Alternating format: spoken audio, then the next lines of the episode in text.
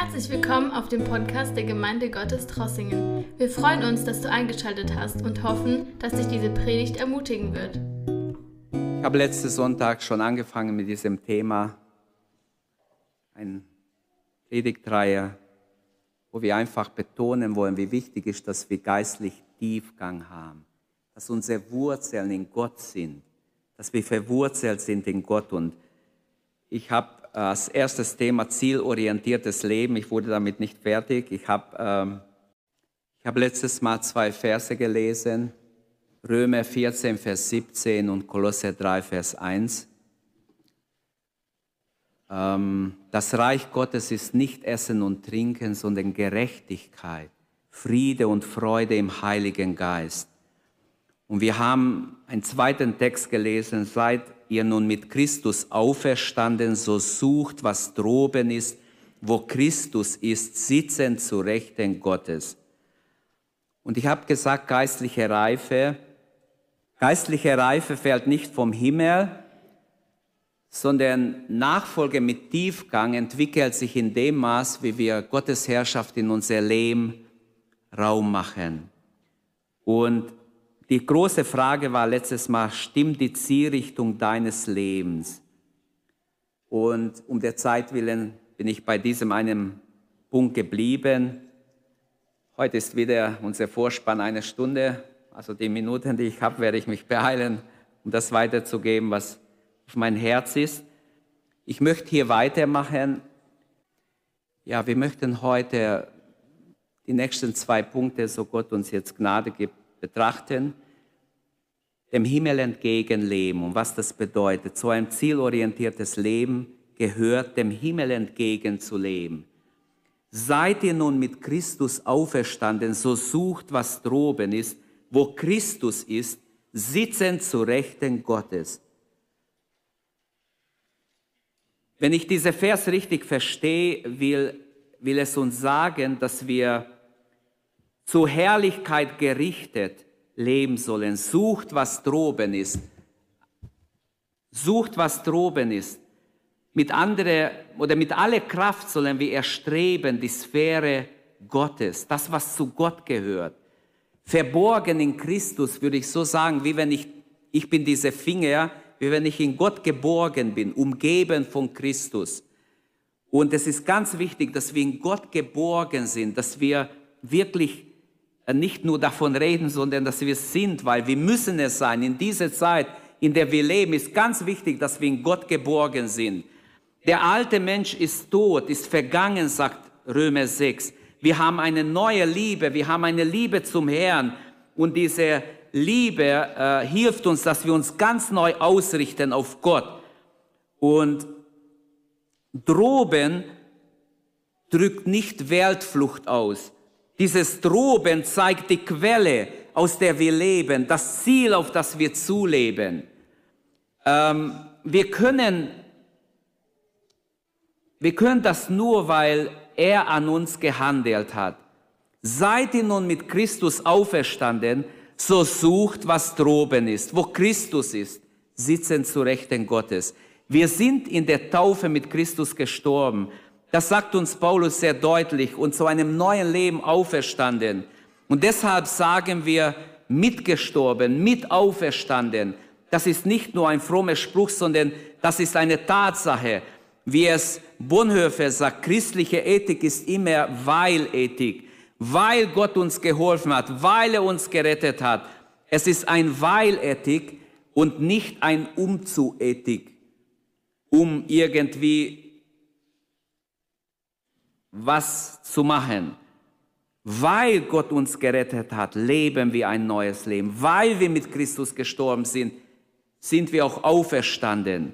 Und wir sind auf dem Weg nach droben, zur Vollendung, zum Reich Gottes.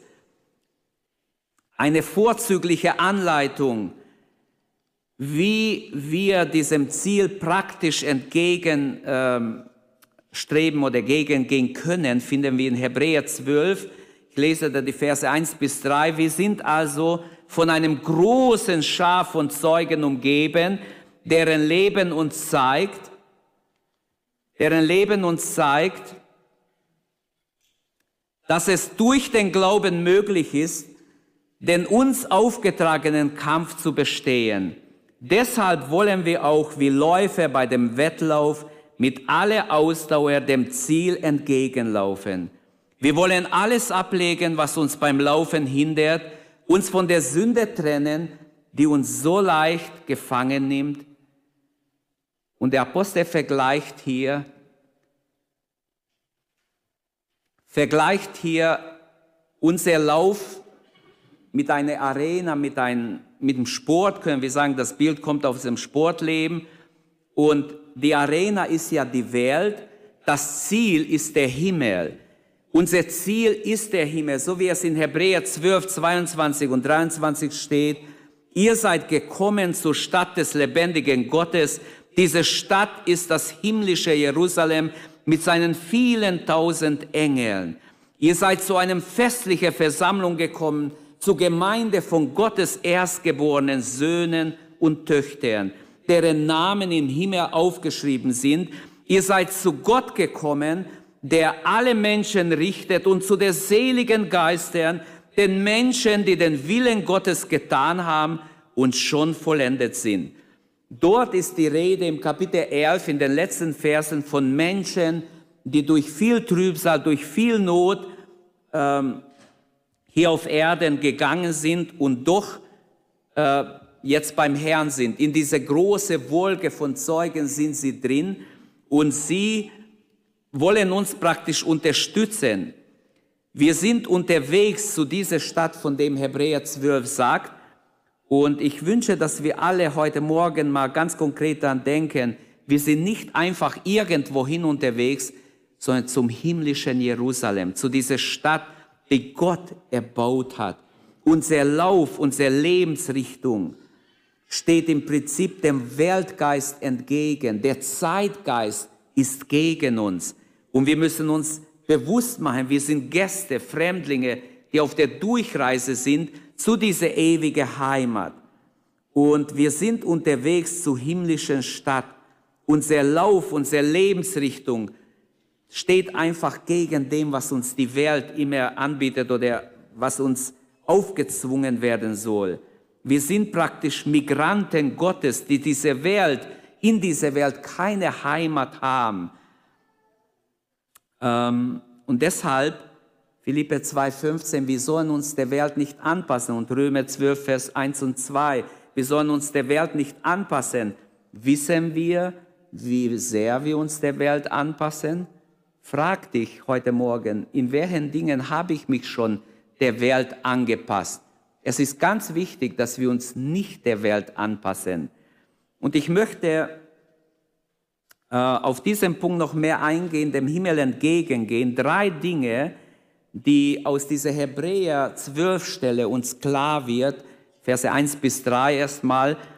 Drei Dinge, die uns zeigen, was es bedeutet, dem Himmel zugewandt zu leben. Das erste ist im Blick nach oben das unten richtig erkennen, aufschauen auf Jesus. Wenn wir auf Jesus blicken, werden wir unser Leben hier auf Erden viel besser verstehen, das, was um uns passiert. Nicht alles weltkonforme, sondern es ist nicht so wichtig, dass ich mich hier einlebe. Es ist gar nicht so wichtig, dass ich hier gut gesehen werde, sondern wir sind unterwegs. Wir sind Menschen, die hier nur auf eine Durchreise sind. Und das leider vergessen wir es und wir machen so wie die Kinder Israel, die in Babylon waren, als Nehemia, äh, Nehemia sie zurückführen sollte und Esra. Da heißt es, viele dachten gar nicht daran, zurückzugehen nach Israel. Sie haben sich so eingelebt, sie, haben, sie sind so sesshaft geworden in Babylon, dass sie nicht mal daran gedacht haben, zurückzukehren. Und schaut mal, wir sind in ähnlicher Situation. Jesus kommt bald wieder. Wir glauben es. Er, er kann jederzeit kommen. Jederzeit. Die ganze Konstellation unserer Zeit, diese ganze Durcheinander, die wir haben, zeigt, dass wir in der Endzeit leben. Das ist kein Druckmittel. Ich möchte niemand, ich möchte, ich, ich wünsche allen, dass ihr dabei seid, dass wir alle dabei sind. Ich wünsche, dass niemand zurückbleibt. Deshalb lasst uns bewusst leben in diesem Bewusstsein, der Herr kann jederzeit kommen. Und im Blick nach oben kann ich erst richtig das, dieses Diesseins, dieses hier unten richtig äh, verstehen. Im Blick nach oben haben wir auch am meisten, äh, am meisten, ähm, wie soll ich das sagen, Wirkungskraft auf unsere Mitmenschen. Wenn ich diesseits orientiert bin und mit jemand rede, das wirkt auf ihn nicht. Wenn er aber merkt, wie Victor auch Zeugnis gegeben hat, hey, der hat sein Werkzeuge verkauft, der hat bei mir eingekauft, aber jetzt äh, äh, trinken wir vielleicht einen Kaffee und reden über Jesus. Also ihm war noch wichtig, dass dieser Fremde, der ihn nur belächelt und vielleicht äh, gedacht hat, so ein armer Typ, der noch an Jesus glaubt, weil er hat sich ja nachher entschuldigt, wenn ich es richtig verstanden habe. Das heißt, der Heilige Geist hat, ihm, hat ihn erinnert, du hast den Mann belächelt, der hat dir aber was Gutes gesagt. Und jetzt entschuldige dich. Sein Gewissen wurde wach. Vorher hat er vielleicht gepfiffen drauf, was er sagt, aber jetzt, wo die Not hineingeholt hat, hat er sofort gewusst, wo er hingehen muss. Das habe ich persönlich auch erlebt. Bei jemand, der mich ausgelacht hat und nachher sich bekehrt hat. Weil, als er die Not ihn getroffen hat, wusste er sofort, wo man hingehen soll. Dem Himmel entgegenleben, dieser Blick nach oben auf Jesus, die Perspektive des Himmels, gab diesen Menschen, von dem der Hebräer schreibe, im Kapitel 12 schreibt, diese Wolke von Zeugen, die, die im Kapitel 11 beschrieben wurden, am Ende des Kapitels, die getötet wurden, in zwei gesägt wurden, lebendig, wie Jesaja zum Beispiel, wird durchgesägt. Oder viele andere wurden den Tieren vorgeworfen und, und, und verbrannt. Die Perspektive des Himmels gab ihnen aber die Kraft, mitten in der Welt, mitten in diesem Druck der Welt Kurs zu halten, das Ziel vor Augen zu halten. Und darum geht es, liebe Geschwister. Werden wir einfach der Welt zustimmen, werden wir uns beugen vor dem Druck, der auch heutzutage da ist, in jeder Hinsicht, oder werden wir himmelwärts leben, dem Himmel entgegen? Mir fällt ein Beispiel ein, ähm, Abraham. Im Kapitel 18 in 1. Mose wird uns berichtet, Abraham saß an sein Zelt. Eines Tages, es war Mittagszeit, er saß vor seinem Zelt, da war ein Baum, bisschen Schatten, und plötzlich sieht er drei Menschen gar nicht weit von seinem Zelt weg. Er steht schnell auf, geht ihnen entgegen und merkt, dass das besondere Menschen sind. Er beugt sich vor ihnen, vertief, äh, verbeugt sich sogar sehr tief vor ihnen, heißt, nicht nur verbeugen würde reichen, ich verbeug mich, aber er verbeugte sich ganz tief vor ihnen und sagte, meine Herren, wenn ihr denkt, dass es richtig ist, kommt und seid mein Gast. Wir holen euch schnell was zu trinken, kommt in den Schatten. Es war sehr heiß wahrscheinlich. Und was ich sehe, Abraham, der so reich war, der viele Diener und Dienerinnen und viele Tiere hatte und ganze Landwirtschaft, was man so denken kann, was er alles hatte, trotzdem war er nicht so sehr beschäftigt, dass er nicht Zeit hätte für die drei Menschen. Er war, behaupte ich jetzt, behauptet mir das Gegenteil, er war himmelwärts orientiert. Hebräer 11, Vers 8 bis 11 oder 12 steht es beschrieben, er suchte nach einer Stadt, die nicht hier auf Erden ist. Also er war auf den Himmel ausgerichtet. Deshalb sieht er die drei Männer, deshalb nimmt er sich Zeit und geht ihnen entgegen. Abraham ist nicht so sehr beschäftigt. Wir würden vielleicht sagen, ich habe gleich einen Termin, es tut mir leid, äh, kommt ein anderes Mal, ihr kommt genau falsch. Und der Druck den wir oft haben im Alltag, ist so groß. Und wenn wir nicht aufpassen, es gibt so viel zu tun, irdisches, dass wir für geistlich nichts mehr übrig haben. Aber bei Abraham lernen wir etwas anderes. Er hat Zeit, er hat diese Einstellung wahrscheinlich, bevor die Leute kamen, schon gehabt, sonst hätte es jetzt nicht schnell sich umstellen können. Er hat Zeit für diese himmlische Abgeordnete er ist so eingestellt, bevor er weiß, dass das himmlische Abgeordnete sind. Und deshalb glaube ich, dass wir alle heute Morgen uns prüfen sollten, bin ich wirklich auf den Himmel ausgerichtet? Habe ich Zeit für Gott? Habe ich Zeit für das, was Gott wichtig ist? Stellt euch vor, er hätte keine Zeit. Die drei wären weitergegangen. Die waren unterwegs nach Sodom, kamen bei Abraham vorbei. Und sie haben Abraham eine gute Verheißung gegeben. Sarah lacht in diesem Kapitel darüber, sie hört im Zelt die Männer reden über Kinder, über Kinderkriegen. Und die drei sagen, in einem Jahr kommen wir wieder. Und Sarah wird einen Sohn haben. Ha, hat sie gelacht im Zelt. Was reden die Männer? Die haben keine Ahnung. Ich bin schon zu alt. Ich kann keine Kinder mehr haben. Aber bei Gott sind die Dinge möglich, auch die bei Menschen unmöglich sind. Und wir sehen, von Natur sind wir irdisch gesinnt. Das zeigt uns das Neue Testament. Paulus beschreibt es in seinen Briefen sehr deutlich. Wir sind alle irdisch gesinnt von Natur aus. Deshalb müssen wir geistliche Menschen werden, vom Geist erfüllt, vom Wort Gottes erfüllt, dass wir geistlich denken. Und es ist ganz wichtig, dass wir ähm, jetzt schon so denken, nicht erst, wenn, was weiß ich wann. Erst muss ich dies und das erledigen, dann habe ich Zeit für Gott. Nein, entweder du hast jetzt Zeit oder die Gefahr besteht, du wirst nie Zeit haben und es bleibt so, wird noch schlechter. Weil meistens hat der Mensch, wenn er jünger ist, mehr Zeit, wie wenn er älter ist. Das ist Feststellung und das ist einfach so. Zur Herrlichkeit gerichtet ist nicht wie in der Geschichte Hans guckt in die Luft und dann fällt er ins Abgrund, ins Unglück, sondern hier geht es darum, dass wir auf Jesus blicken, Jesus fragen, im Willen Gottes sind. Wir müssen Prioritäten setzen, wir müssen bitten, Herr, was ist dein guter Wille? Wir müssen lernen, auf ihn uns zu orientieren, nach ihm, nach sein Wort.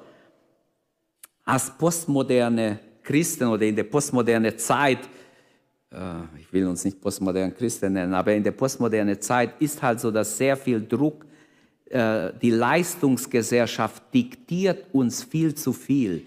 Und wir sind oft Knechte dieser Leistungsgesellschaft und merken gar nicht, was wir alles haben müssen, wie wir genau aussehen müssen, was wir alles leisten müssen, damit wir gut ankommen in diese weltliche, äh, egoistische Zeitalter. Ist uns das so wichtig?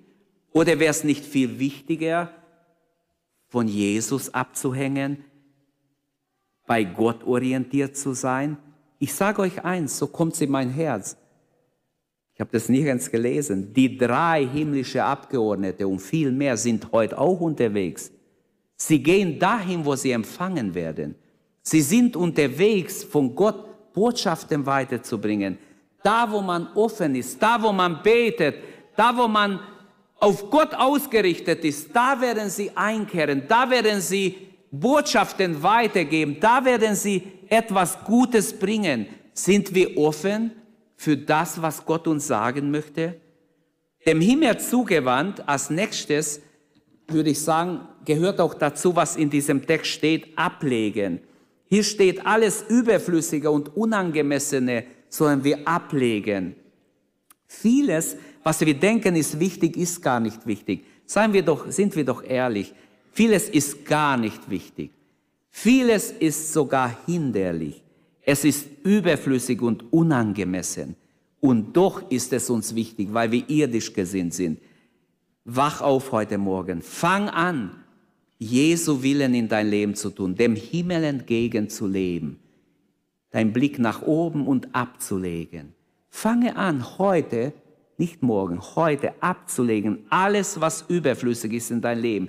Der Geist Gottes wird uns zeigen, was überflüssig ist, was nicht nötig ist, was sogar hinderlich ist. Der Teufel zeigte Jesus die Reiche dieser Welt. Lukas 4. Er zeigt ihm die ganze Reiche dieser Welt, nimmt ihn auf die Zinne des Tempels und wir lesen dort, wie der Teufel ihm alles verspricht. Macht, Autorität, ähm, alles Mögliche. Eine Bedingung, er soll sich vor ihm verneigen. Und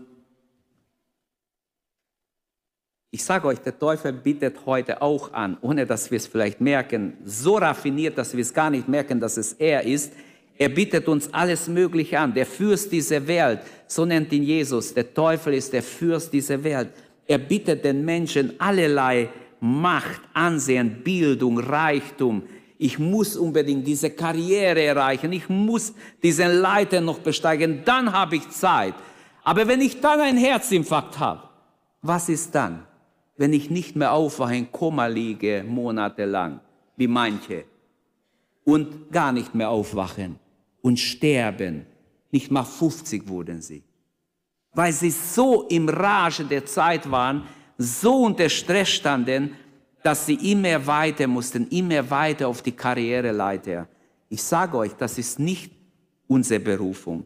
Wir sind berufen, himmelwert zu leben, jede unnötige Last abzulegen. Jesus wusste, er durchschaute den Teufel. Er wusste, das ist alles Betrug. Selbst wenn er sich verneigt hätte, es wäre nur Betrug gewesen. Er verspricht viel, er gibt wenig, am Schluss nimmt er alles, der Teufel. Aber er, er durchschaut Satan. Und ich sage euch, alles ist von ihm infiziert heute. Alles. Theater, Kino, Disco, Fernsehen, Internet, Finanzen, Macht, alle möglichen Machtsysteme, die Wirtschaft, die Politik, und niemand sage mir, die Filme sind nicht so schlimm. Es gibt auch schöne Filme. Ich habe einmal eine Dokumentation angeschaut, äh, das hat ein Amerikaner gemacht über die Hollywood-Stars, wie sie in Okkultismus verwickelt sind. Ich war total schockiert. Fast jeder ist in okkulte Dinge verwickelt. Eine ganze Reihe bekannte Persönlichkeiten, die die Filme meinen, sind richtig okkult belastet. Sie haben sich hingegeben. Und das ist kein Spaß gewesen, das ging ziemlich lange.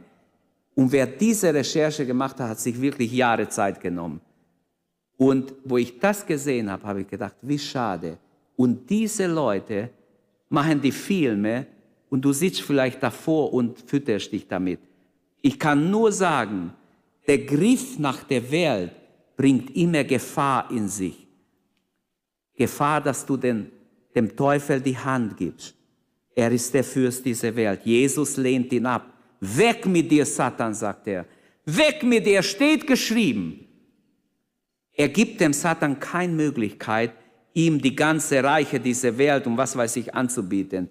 Diese klare Anweisung wäre auch uns eine große Hilfe, dass wir Satan ablehnen. Frag dich heute Morgen, was fördert meine Nachfolge? Was behindert meine Nachfolge? Was muss ich ablegen? Was ist unangemessen? Was gefällt Gott nicht? Glaubst du nicht, dass der Heilige Geist, wenn du ehrlich bist, dich erinnert? Er wird uns erinnern. Gott will mit uns in Gemeinschaft leben, mit uns den Weg gehen. Als drittes würde ich sagen, zu diesem Punkt gehört auch dem Himmel entgegenzugehen, die Sünde ernst zu nehmen. Das steht auch in dieser Hebräer 12, 2 und die Sünde ablegen. Die Sünde, die ständig an uns klebt, ähm, die Sünde ablehnen oder ablegen, beides ist ganz wichtig. Ähm, eigentlich ist die Sünde das Problem. Die Bibel sagt, die Sünde ist der Leute Verderben. Was uns zu schaffen macht, ist die Sünde, die an uns klebt. Wenn wir frei sind davon, wenn wir es ablegen, werden wir sehen, wer eine wunderbare Freiheit uns Gott gibt. Und wer sich mit dem unheilvollen Macht der Sünde arrangiert, damit lernt zu leben, das in sein Leben akzeptiert, der wird nicht davon kommen. Der innere Abfall ist sozusagen vorprogrammiert, wenn wir uns arrangieren mit der Sünde. Deshalb lerne von Jesus. Weg mit dir, Satan. Alles, was, was du erkennst als Sünde, als äh, gegen Gott und gegen ähm, dein geistliches Leben ablehnen. Wenn wir das nicht tun, wer sich mit der Sünde abgibt oder einfach die Sünde akzeptiert, toleriert, der wird keine Lust haben zu beten, auch zu Bibel lesen, auch Gemeinschaft mit Gläubig, alles wird nur so zur Routine, vielleicht zu Pflichtgefühl und unser geistliches Leben sinkt und wird immer schwächer. Der Apostel musste die Hebräer-Christen im Kapitel, 4, Vers, Kapitel 12, Vers 4 erinnern, in diesem Abschnitt, noch habt ihr nicht bis aufs Blut gekämpft. In anderen Worten, er sagt den Hebräerchristen, ihr habt zwar gekämpft, aber nicht, nicht bis zum Blut. Das heißt, ihr seid noch gar nicht um Jesu Willen gestorben oder wurdet nicht hingeschlachtet um Jesu Willen. Also seid bereit, aufs Ganze zu gehen. Wenigstens so verstehe ich diese Stelle. Willst du dem Himmel entgegenleben? Ähm, lege Fehlhaltungen ab. In dieser Stelle gibt es viele andere Sachen. Alles ablegen würde auch bedeuten, dass ich jede Fehlhaltung, manche Haltung ist einfach falsch, es gefällt Gott nicht. Und Gott will, dass wir uns davon befreien. Wir werden befähigt, die Macht des Bösen abzuweisen. Römer 8, Vers 12. Wir werden befähigt, die Begierden, die Lüste des Fleisches zu überwinden. Die Bibel sagt, wer von oben geboren ist, oder die Bibel sagt auch, wir sind nicht Knechte der Sünde, sondern wir sind Kinder des Lichts, nicht Kinder der Finsternis. Eine neue Identität bestimmt unser Sein. Zum Beispiel Epheser 4, Vers 22. Da heißt es, legt ab oder legt von euch ab den alten Menschen mit seiner früheren Wandel und zieht den neuen Menschen an, der nach Gott geschaffen ist in wahre Gerechtigkeit und Heiligkeit. Das ist der Grund, warum äh, der Hebräerbrief so selbstverständlich und kompromisslos darauf beharrt, dass ein Nachfolger Jesu alles ablegt, was im Kampf, was in der Nachfolge ihn hindert. Wie der Sportler, der alles ablegen muss, der nur das Leichteste anzieht, was gerade sein muss, um siegreich zu sein. Und ich glaube nicht, dass es ein Automatismus ist, sondern es ist äh, bis heute so, dass Nachfolge erfordert Hingabe, bewusste Hingabe. Und entscheide, entscheide dich heute Morgen, ähm, ich will auf den Geist hören, nicht auf mein Fleisch. Unser inwendiger Mensch, unser wiedergeboren, die wiedergeborene Natur in uns, die Natur Gottes, die uns teil wurde durch die Wiedergeburt, äh, muss zum Zuge kommen. Wenn ich auf mein Fleisch höre, werde ich versagen. Äh, Römer 6, Vers 12, da heißt es, lasst also nicht zu, dass euer sterblicher Leib von der Sünde beherrscht wird. Gehorcht nicht mehr seinen Begierden, also der Christ kann Nein zur Sünde sagen.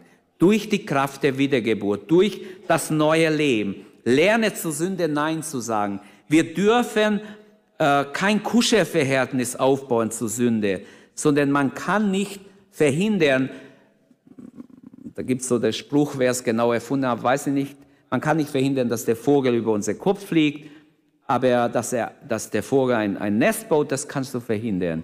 Das kann jeder verhindern. Und immer dann, wenn wir der illegale Lust willentlich zustimmen, ent, ähm, entwickeln wir Begierden, die zu Sünde führen. Und gerade diese Wahrheit teilt Gott schon dem Kain mit, als er überlegt, seinen Bruder zu töten, wenn wir jetzt die Geschichte lesen könnten, 1. Mose 4. Da ist ein Konflikt. Abel hat ihm nichts getan. Abel lebt in einer Beziehung zu Gott. Wahrscheinlich war sein Bruder neidisch auf ihn. Gott nimmt sein Opfer nicht an. Abels Opfer steigt auf zu Gott. Keins Opfer wird wie abgelehnt. Es raucht nur. Abel bringt das Beste für Gott von dem, was er hat. Kein bringt halt so einfach auch was. Und kein überlegt, sein Bruder zu erschlagen. Der erste Mord soll stattfinden in der, nach der Schöpfung. Und Gott greift ein. Wir lesen in 4. Mose, 1. Mose 4, Vers 7, die Sünde lauert vor deiner Tür, Kain, sagt Gott zu ihm, und hat Verlangen nach dir. Du aber herrsche über sie. Geh diesem Gedanken nicht nach, dem Schlechtes zu tun, deinen Bruder zu erschlagen. Beherrsch dein Zorn. Merkt ihr, wie Gott ihm hilft? Gott kommt, bevor er Adam erschlägt, ähm, Abel erschlägt, kommt Gott kein zu Hilfe. Und es ist eine Frage der Zeit, dass unsere gesamte Lebensführung in den Einflussbereich des Heiligen Geistes zu rücken. Es ist wichtig, dass der Heilige Geist zu uns reden kann, dass wir offen sind für sein Reden und Mahnen. Galater 5, 24, 25, da schreibt Paulus, Menschen, die zu Jesus gehören, haben ja durch ihre selbstsüchtige Natur mit allen Leidenschaften und Begierden ans Kreuz genagelt. Wenn wir nun durch Gottes Geist ein neues Leben haben, dann wollen wir auch aus diesem Geist unser Leben führen. Sobald wir dem Feind Gottes, der Sünde im Namen Jesu eindringlich widerstehen, wird uns Sieg geschenkt. So wie bei Mose, als er in Ägypten aufwächst und die ganze Herrlichkeit Ägyptens, was war da für Feier, für Sünden im Hof Pharaos? Die Bibel sagt, alle Lüste standen ihm zur Verfügung, die es gab damals. Und es heißt dann in Hebräer 11, Vers 25 und 26, er, Mose, wollte lieber mit dem Volk Gottes zusammen misshandelt werden, als eine Zeit lang den Genuss der Sünde haben und hielt die Schmach Christi für größeren Reichtum als die Schätze Ägyptens. Denn er hielt sich an dem, den er nicht sah, als ob er ihn sehen würde. Das heißt, genau wie bei Abel und Kain, Gott hat Kain geholfen. Die Sünde steht, will dich haben, die Sünde wird dich über, die Sünde wird dich verführen. Kein widersteht der Sünde. Genauso bei Mose. Die Sünde hat angeklopft, die Sünde wurde ihm angeboten. Die ganze Genuss der Sünde stand ihm zur Verfügung. Und auf der anderen Seite, wie auch immer, wir wissen nicht, wie Mose, von wo er diese Erkenntnis bekam, aber er hat etwas gewusst, mit dem Volk Gottes zu leiden und wusste, Gott hat Verheißung seinem Volk Israel gegeben. Und ich will lieber mit meinem Volk leiden und die Verheißung Gottes haben, als jetzt ein Zeit lang voll die Sünde genießen und nachher den Untergang. Man kann nicht beides haben. Man kann nicht jetzt in der Sünde zu Hause sein und nachher am Abend mit Gott Abendessen. Das geht nicht. Man kann nicht am Mittagstisch mit dem Teufel sitzen und Abend mit Gott. Wir müssen uns entscheiden. Gott erwartet eine klare Entscheidung. Er lebt, der, wie der Text betont, in einer Gemeinschaft mit dem unsichtbaren Gott. Hebräer 11 sagt uns auch im Vers 27, dass er auf das Unsichtbare schaute und glaubte.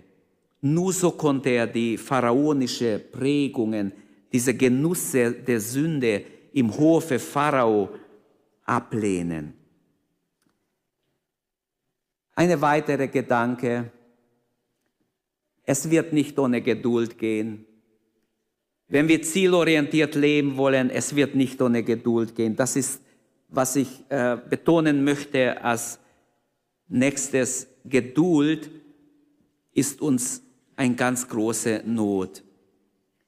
Du wirst es nicht schaffen ohne Geduld. Wir alle brauchen Geduld. Und im Reich Gottes geht im Prinzip nichts auf die Schnelle. Der Wertlauf des Glaubens, der Wettlauf des Glaubens, lasst uns laufen mit Geduld, heißt es. Mit Geduld kommen wir am Ziel. Ohne Geduld werden wir versagen. Ohne Geduld wird es nicht klappen. Es gibt kein Lift zum Himmel, draufdrücken, zack, in den Himmel. Wäre ja schön, aber das gibt's nicht.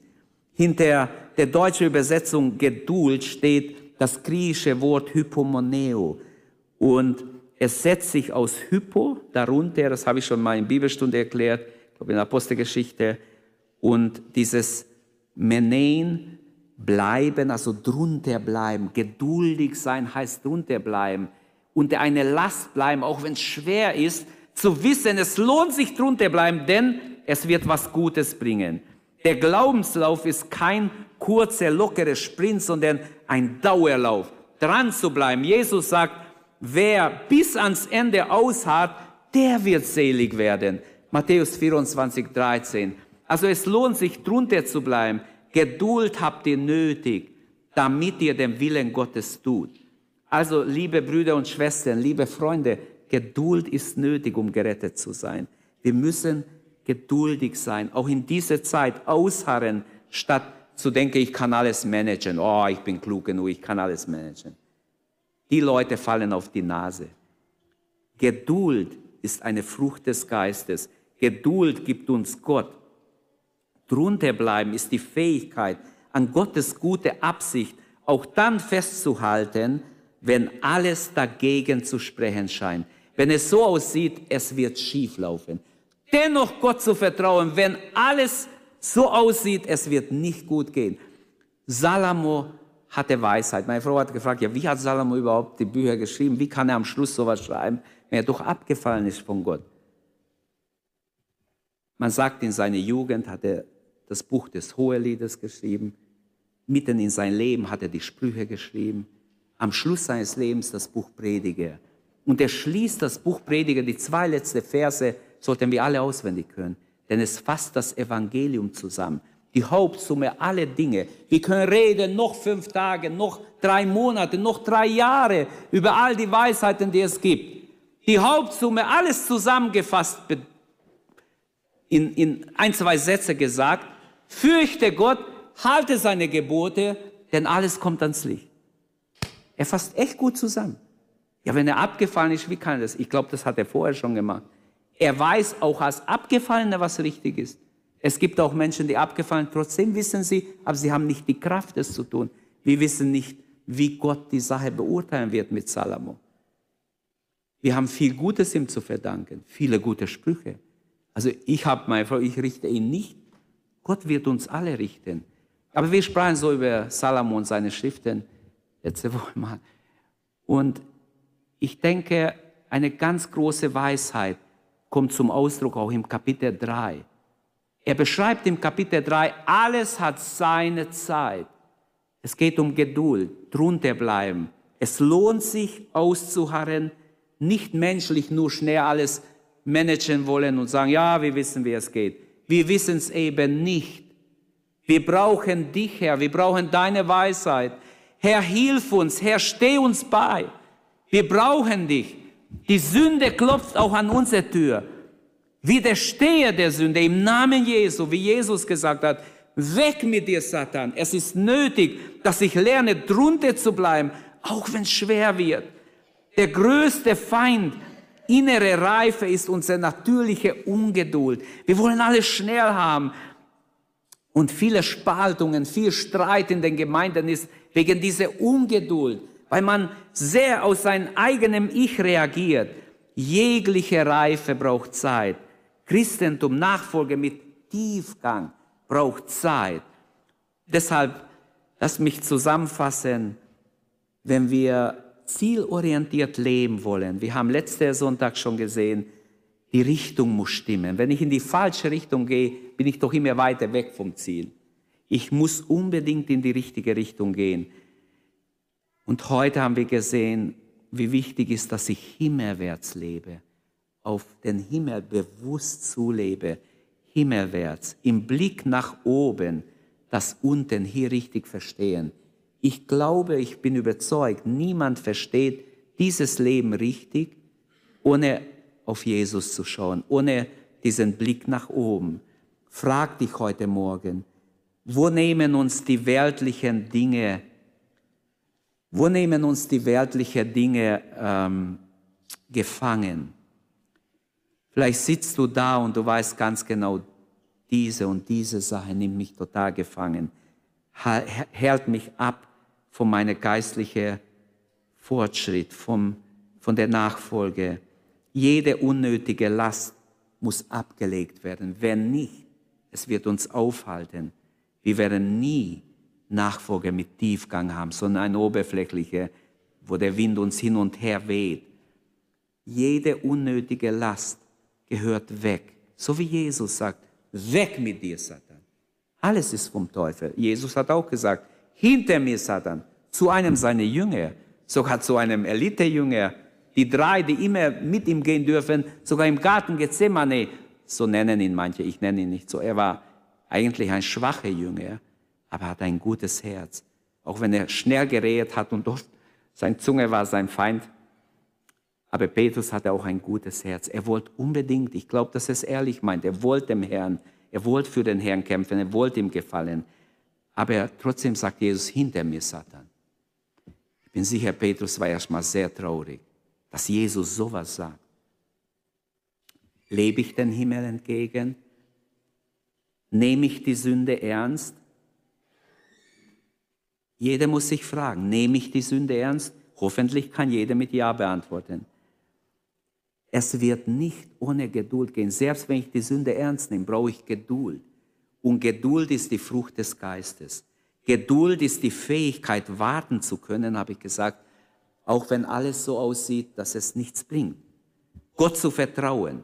Jemand hat es so erzählt, ähm, ich sah zwei Ziegen, die sind durch ein ganz schmale Pfad gegangen. Der eine kam von der einen Seite, der andere von der anderen Seite und beide wollten durch. Und links und rechts ist Wasser. Und er war jetzt gespannt, was machen sie? Sie treffen sich, sie merken, sie können nicht einander vorbei, sie kämpfen jetzt nicht, würden ja beide reinfallen, sondern der eine ist klüger, legt sich hin, der andere geht drüber und dann steht er auf und geht auch rüber. Und der Mann war total baff. Er sagte, er hätte nie geglaubt, dass zwei Tiere sowas machen. Der eine hat sich geduckt, der andere ist drüber gelaufen und konnte auch rüber und keines ist im Wasser gefallen. Und ich glaube, das ist ganz wichtig, eine Lektion für uns Menschen, die wir uns so klug halten. Manchmal denken wir, ich habe recht, ich habe auch recht. Wenn beide recht haben, fallen wir beide ins Wasser. Beide sind wir nachher verletzt. Beide hauen wir uns die Köpfe ein. Beide sind ungeistlich, weil sie unbedingt ihr Ziel erreichen wollen. Geduld heißt auf Gott warten, bei ihm verharren, selbst wenn es menschlich kein Ausweg zu sein scheint. Der Glaube ist göttlich. Der Glaube ist mehr als nur eine gute Idee. Der Glaube an Jesus Christus ist ein lebendiger Glaube. Wir glauben und haben Geduld, auch wenn menschlich noch nichts im Sicht ist. Geh noch einmal. Und Elias Diener geht noch einmal. Ist nichts da. Klare Himmel. Geh noch einmal, geh noch einmal. Beim siebten Mal kommt der Diener zurück. Ich sehe ganz kleine Wolke wie die Hand eines Mannes. Und Elia weiß, Gott hat mich erhört. Lasst uns aufstehen. Ich wünsche, dass Gott uns allen diese tiefe Hunger und Durst schenkt. Jeder, der heute da war im Gottesdienst, der live zugeschaut hat, dass ihr diesen tiefen Wunsch habt, ich will Nachfolger mit Tiefgang. Ich will nicht nur ein, ein, ein Mitläufer sein. Ich will ein Jünger, Jüngerin sein, der gegründet ist in Gottes Wurzeln tief gehen, der nicht vertrocknet, wenn ein bisschen Trockenheit kommt, sondern der gegründet ist in Gott, in den, im ewigen Wort Gottes. Und das ist möglich für jeden von uns. Gott macht keine Ausnahme, er liebt jeden gleich.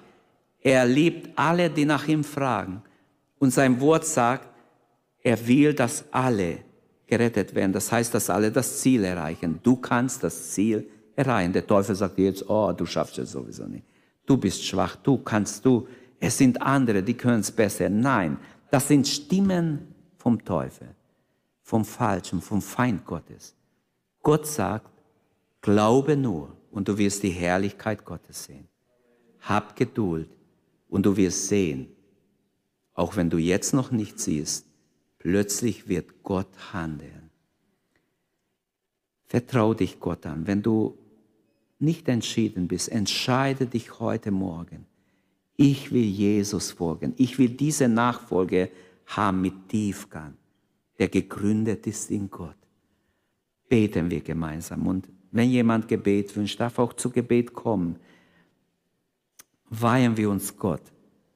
Entscheide dich dafür, dass du himmelwärts leben wirst, gezielt auf den Himmel zugehst. Herr Jesus, danke, dass wir hier sein dürfen in dein Gegenwart. Danke, dass du uns rufst, dass du deine Arme ausstreckst, dass du dem Schwachen deine Hand gibst heute Morgen, dem Niedergeschlagenen, Herr, dem, der nicht weiter weiß. Du hilfst uns, Herr, Schritt für Schritt weiterzukommen. Danke, danke, dass wir mit dir rechnen dürfen, deine Hilfe in Anspruch nehmen dürfen, Vater. Ich danke dir dafür. Danke, dass dein Heiliger Geist am Wirken ist, gerade jetzt. Und dass du Menschen berufst, in deine Nachfolge, dass du willst, dass wir alle tief gegründet sind in dir. Herr, ich danke dir dafür, dass du Menschen, die, die hin und her gerissen sind, dass du ihnen hilfst, dass sie bewusst sich dir hingeben. Jesus, sprich du in jedes Leben hinein. Danke, dass, dass dein Wort nicht leer zurückkommt. Herr, gib uns Geduld, da wo wir ungeduldig sind. Schenk uns göttliche Geduld. Herr, dass wir ausharren bis ans Ende. Dass wir nicht schnell, schnell nur was wollen, sondern Herr, wir wissen, alles hängt von dir ab. In Wirklichkeit hängt alles von dir ab, Herr. Wir brauchen dich mehr denn je. Und doch wollen wir uns dir hingeben und dir weihen. Hier sind wir, Herr. Danke, dass du unsere Predigt angehört hast. Wenn dich die Botschaft angesprochen hat, dann teile sie gerne mit deinen Freunden und Bekannten, dass auch sie diese Predigt hören können. Wir wünschen dir Gottes Segen.